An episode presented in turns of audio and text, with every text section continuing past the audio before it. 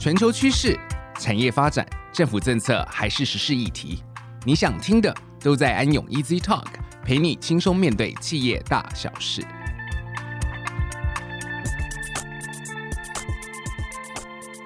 嗨，大家好，欢迎来到安永 Easy Talk，我是安永联合会计师事务所税务科技服务的 David。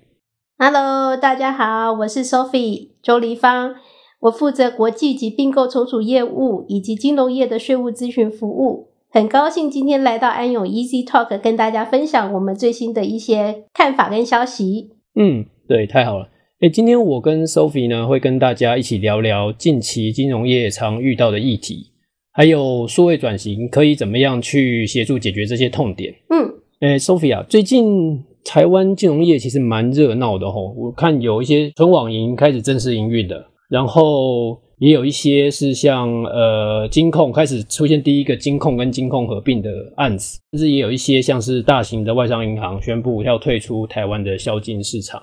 那您一直在服务金融业客户，您觉得台湾金融业接下来的变化会是怎么样的？嗯，好的，的确啦，最近金融业很多事情一直在发生哦。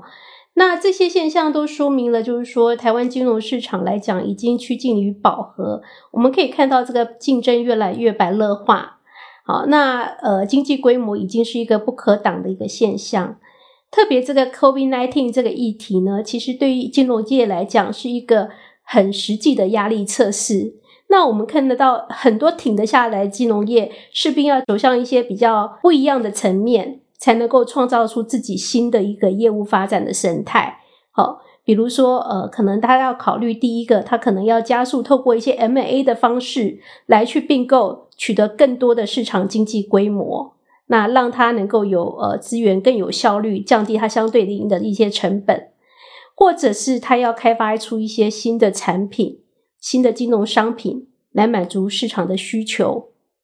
另外比较重要就是说，我们看到就是说，因为这 COVID nineteen 的底下，很多人呐、啊、的移动其实都是一个限制。那传统的金融形态必须要做一些呃服务上面的变更，全需要利用到金融科技的一个转型，来加强这个数位化。然后降低它的营运成本，同时更能够及时应应市场的一个变化，还消费者的一个需求。嗯，所以现在看起来好像是长路漫漫，不过我想还是充满了希望哦。那上面这些发展目标听起来也不是说一触可及啦。那我想不知道您的经验有没有一些事项可以先提醒我们听众呢？好的。呃，因为我们毕竟是税务专业嘛，那我想就是针对税务跟金融转型这一块议题呢，跟大家分享一下我们最近观察到的一些市场上的议题跟趋向哦。嗯，那首先我们呃比较实际的就是说一些国外税额扣抵，因为我们知道金融业其实它有很多交易，其实都是一些跨境的交易。这些交易呢，无但是连带案啊，或者是衍生性金融商品，或者是对外的投资呢，其实都面临到呃，可能产生收入的时候，被收入的来源国呃扣缴相关的税款。那这个扣缴税款呢，其实很多的情况下是可以回到台湾来去扣抵的。也就是说，一旦回到台湾扣抵呢，它可以实质降低金融业在台湾需要缴纳的税额。可是金融业它跟一般的高科技产业比较不一样的是，这些交易其实大部分是由业务单位去负责执行。那大家又知道报税的时候，其实又是总行的会计单位在承办，所以变成常常会业务单位交易做完了以后，可能总行的这个会计单位并不知道这些相关交易，以至于就是说有一些交易它可能。发生了税额应该可以拿回来台湾抵缴的状况，可是却没有去执行这个状况，我们就常常发现，比如说在连带案的状况下，也许新加坡分行承办了一笔美国的连带案，那当美国会利息出来的时候，可能扣缴了三十 percent，那这三十 percent 呢？假设我们今天假设利息的金额，假设是一百块好了，扣缴了三十块，余额剩下七十块。分行呢，就直接用这个七十块钱来入账当做收入。那虽然好像看起来收入少缴了，相对应的台湾的所得税也比较少。可是更大的一个问题是在于，本来这个三十块可以拿回台湾来扣缴，来当做抵缴的税款，可是却因为今天分行用七十块钱入账，所以从头到尾大家都没有注意到被海外扣缴的这三十块钱，其实可以拿来台湾来抵税。好，那这因为台湾税率只有百分之二十嘛，那尤其金控的状况下，他们通常使用连接税制。今天如果这边三十块呢，可能会可以用来抵缴其他地方没有被扣的部分。那这个议题呢，常常不只是连带案了，我们也看到说其他一些金融交易，比如说像衍生性金融商品交易，都有类似的状况。那这牵涉到就是资讯上面的落差。那我想问一下，就是 David 从你的角度来看哦。像这样的议题，我们有什么办法可以协助金融单位的这个会计人员呢，去掌握业务单位这边发生的一些交易，从而去掌握这个海外税额扣抵的一个呃入账跟抵卷的权利？嗯，OK，我其实这样听你讲，这影响其实很大。你看，一百块的收入，三十个税额，就这样缴掉，也没有拿回来用，其实这个影响会非常大哈，对资金上。我想，其实这样听起来，其实是可以用一些科技的方法来做了哈。我想有多个方向可以来做思考。那但是这个问题，我想最考虑的需最需要考虑的部分，应该是在完整性。我就说，你能不能够掌握所有的跨境交易？刚刚您提到这些交易的发生哦，那你要能够确定这些掌握这些交易之后，你才来确定所谓。海外扣抵税额的正确性与否？哦，那目前来说，就我们的经验，因为金融业通常，当然金融业的资讯系统跟资料库就会比一般行业来更复杂，通常都是很多套的分别运作。所以，像我们刚刚提到这种完整性的部分，就可以思考是不是要从前端这些业务单位的操作系统，或者它里边的资料库来着手。哦，那透过流程上的设计。或者是说，看他现在业务单位里面有没有一些报表可以截取到这种跟这些交易有关的资讯哦。那这个部分有了之后，我们就可以来做后面的呃辨识。那至于说海外可扣抵税额的那个金额正确性，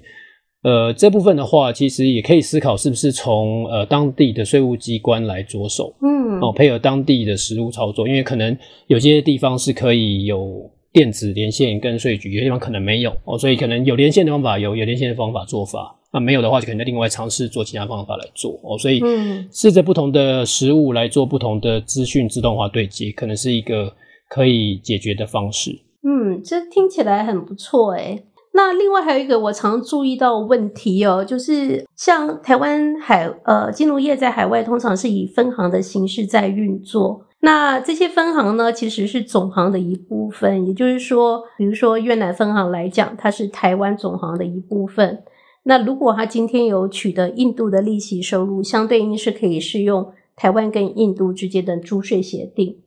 可是因为业务单位的一些人员通常并没有这些专业的税务背景，以至于忽略了这个适用租税协定，去降低在印度被扣缴或课税的一个可能性。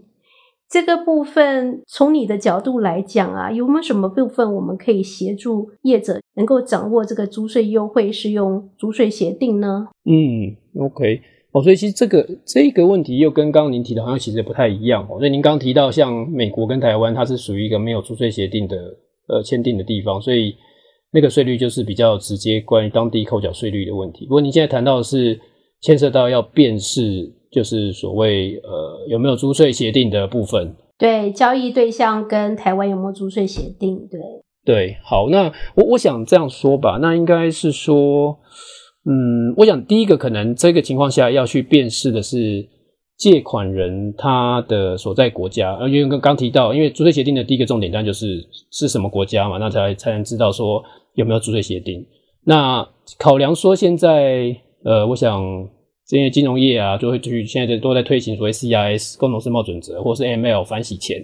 所以这个国际上，尤其这些这些所在国的资讯，大概都是金融业一定会要收集的资讯。所以其实我想就，呃国内的金融业而言，可能可以先从有这些资讯的地方或者资料库里面去下手。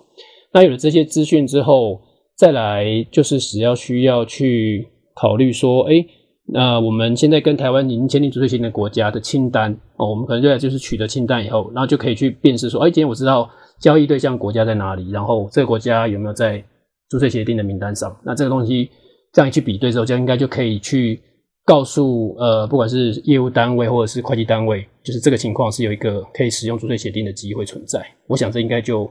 蛮能解决问题的。那当然，这个部分也可以从刚刚的说法，可能有点像是比较像是资料的比对的像方方式来做的。那另一种想法就是说，嗯，你可以考虑从流程上面去可能去做这样的设计，去做到这样的比对效果，这也是一种方法。理解，就是从前端的这个业务系统呢，看能不能抛转或设定一些参数，把这些交易对手的资讯跟呃我们目前税务资讯去做一个比对。那如果是比如说比对出来有租税协定的国家，可能这笔交易就自动会去通知相关的税务单位跟会计单位，那他们就能够及时 aware 到这个交易的资讯。对，没错。好，听起来这样是一个不错的做法。那另外，我们因为最近其实是在报税期间啦，然后我们有蛮多业者啊，他想要去申请这个产创十条之一，也就是智慧机械的部分。那这部分，我想你大概知道，就是说，如果公司提呃，把把一些资本啊花在一些呃智慧机械的支出啊，然后进而能够改善它的作业效率呢，那它是有机会去把这些支出呢列报投资抵减。那抵减率是百分之三到百分之五哦。那我有一些客户呢，其实也目前正在申请这类的优惠。我的客户面临到的问题啊，通常就是说。其实一样啦，就是说这些其实支出呢都散落到各个业务单位。你可以想象，比如说信用卡中心，它可能有某种支出，或者是征信单位，它有某一额支出。那这些支出呢，其实他们现在在要收集这些资料的时候呢。呃，会计单位都产生一个问题，就是说，哎，这些资料散落在各个单位、业务单位，他根本不知道从大海捞针，不知道从哪里去找出这些支出，然后进而来辨识说这些支出里面有哪一些是符合这个法律的规定，然后可以来申请租税优惠的。这个部分看起来好像你也可以用这个系统的方式来协助他们。从他们的采购系统啊，或者其他的系统去捞取这样的资料，那就可以及时去掌握这些资料来源。你可以分享一下吗？嗯，没错，我我我觉得 Sophie 你大概已经可以呃跟我们一起来做这种税务科技专案了，你已经很懂这个东西了。那其实我只知道问题，我不知道技术啊，技术还是要靠你。对，不过其实您您刚刚说的大概方向是没错。不过其实这个问题哦，我我我们的观察其实是，其实这个问题蛮蛮蛮常见，而且也不只是在台湾哦。其实呃，投资奖励啊或者补贴这种东西，其实很多世界上很多国家都有在做。尤其在 COVID-19 疫情下，这是更常见的一个政府操作。那我们自己在这个所谓管理的方式上，哈，我们会建议的做法比较多的是建立一个所谓的资讯收集的电子管理平台。哦，那再搭配上所谓的流程管理工具，哦，BPM 来整合。那这样就可以让每个单位啊，把他要申报的资料啊，用数位化来进行传送或者是储存，嗯，而且能够借由这个管理平台去追踪，诶，每个单位它针对这个它要申报的项目资料，它准备的进度是不是已经有完成了哦？那甚至进一步就是说，如果它有疏漏啊，或是延误的部分，我们还能够设计，就是在让这个作为管理平台去自进行所谓的自动追踪提醒。哦，那这样的话就可以避免掉，哎，还要花人力去做这个管理啊的这个问题。不过我的经验是啊，这个每一间公司在这个问题上面的困难点会不太一样哦，配合他们自己的作业习惯。所以呢，我想各位还是要去考量你们自身的实际情况哦，然后呢，再考虑是不是要使用这种所谓的电子平台的管理模式，那还是说必须再重新思考其他的方法哦，针对你们。呃，公司里面在这个环节上面的痛点来做一个处理。了解，诶，也给你回馈一下，因为其实如果可以用你刚刚说的方式去收集到这些资料，其实这些资料不只用在我们申请十条之一的这个呃投资递减，其实公司在申报这个微分配盈余百分之五的这个减税的时候，也可以列为二十三条之三的一个减税项目，所以等于是一鱼两吃了。我觉得如果公司有长远的需求，倒是可以考虑跟你 approach 讨讨论一下怎么样 把这个系统建置起来。嗯嗯嗯，没错，是这个是有很多，其实这个的确是有延伸的效果。对，OK，那最后呢，想要跟你呃谈一下，就是说另外一个就是海外税法遵循的问题啦。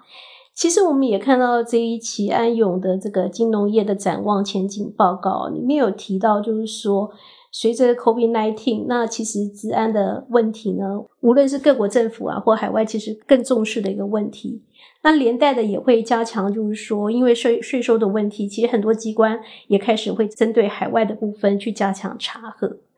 可是我。呃，一般发现啊，台湾其实金融业在海外的分行呢，都是比较去信赖海外分行这边自己去做申报啊、执行啊，然后并没有一个比较有效率的管控系统。如果说有在管控的话，我目前看到也都是用人工的方式在执行。比如说，他可能就诶，海外这边报完所得税了，那总行说，请问你报完了没有？请给我一份副本。那可能收到以后也是存档，比较没有一些比较积极的去呃一些比较有系统化的方式去收集这些 compliance，就所谓我们说的合规啊，就是遵循啊，是否申报啦，申报的文件是怎样啊？那当然就很容易随着人员的 turnover 哦，就是说这些纸本的东西或者是 email 的东西，就可能在这中间呢就找不到了。那另外还有一些问题，比如说就是说。呃，分行这边呢，其实他平常都要做一些所得税的估列，因为佛总行这边财报的关系，他需要做估列。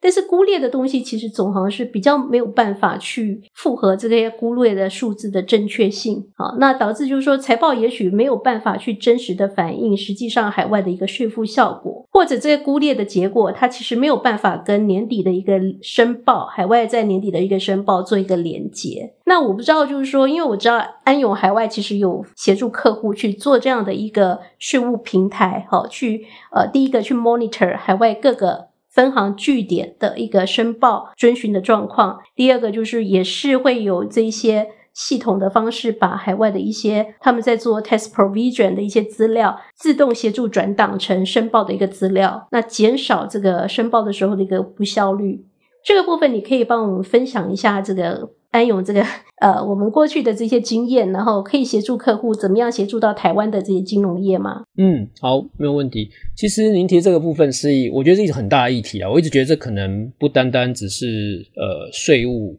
的议题，我觉得甚至我觉得在金融业应该要把这个问题拉到所谓法遵部门来来层面来去看哦，因为我觉得其实这个是。牵涉到呃分行或子行在当地国家的法令遵循程度哦，不应该掉以轻心。那那金融业是一个高度遵循的的行业，其实真的我觉得这是一个蛮值得包含我们国内金融业可以去思考的一个问题哈。那在处理上，我想可以分成阶段性来进行啊，就不不一定是说一定要一步到位。我们初期的话。可以比较像前面您之前前面谈的第一前一个议题的方式，然后我们可以再去再度去使用这个所谓的电子管理平台啊，我们去在电子管理平台上，我们去建立一个所谓集团全球各税目的申报管理平台。那同时一样，我们去搭上这个所谓的 BPM 工具哦，去整合所谓的进度跟资料的追踪。那这个部分听起来好像跟前面一样，不过其实这个部分我相信会比之前谈那个议题会所谓投资抵减这个。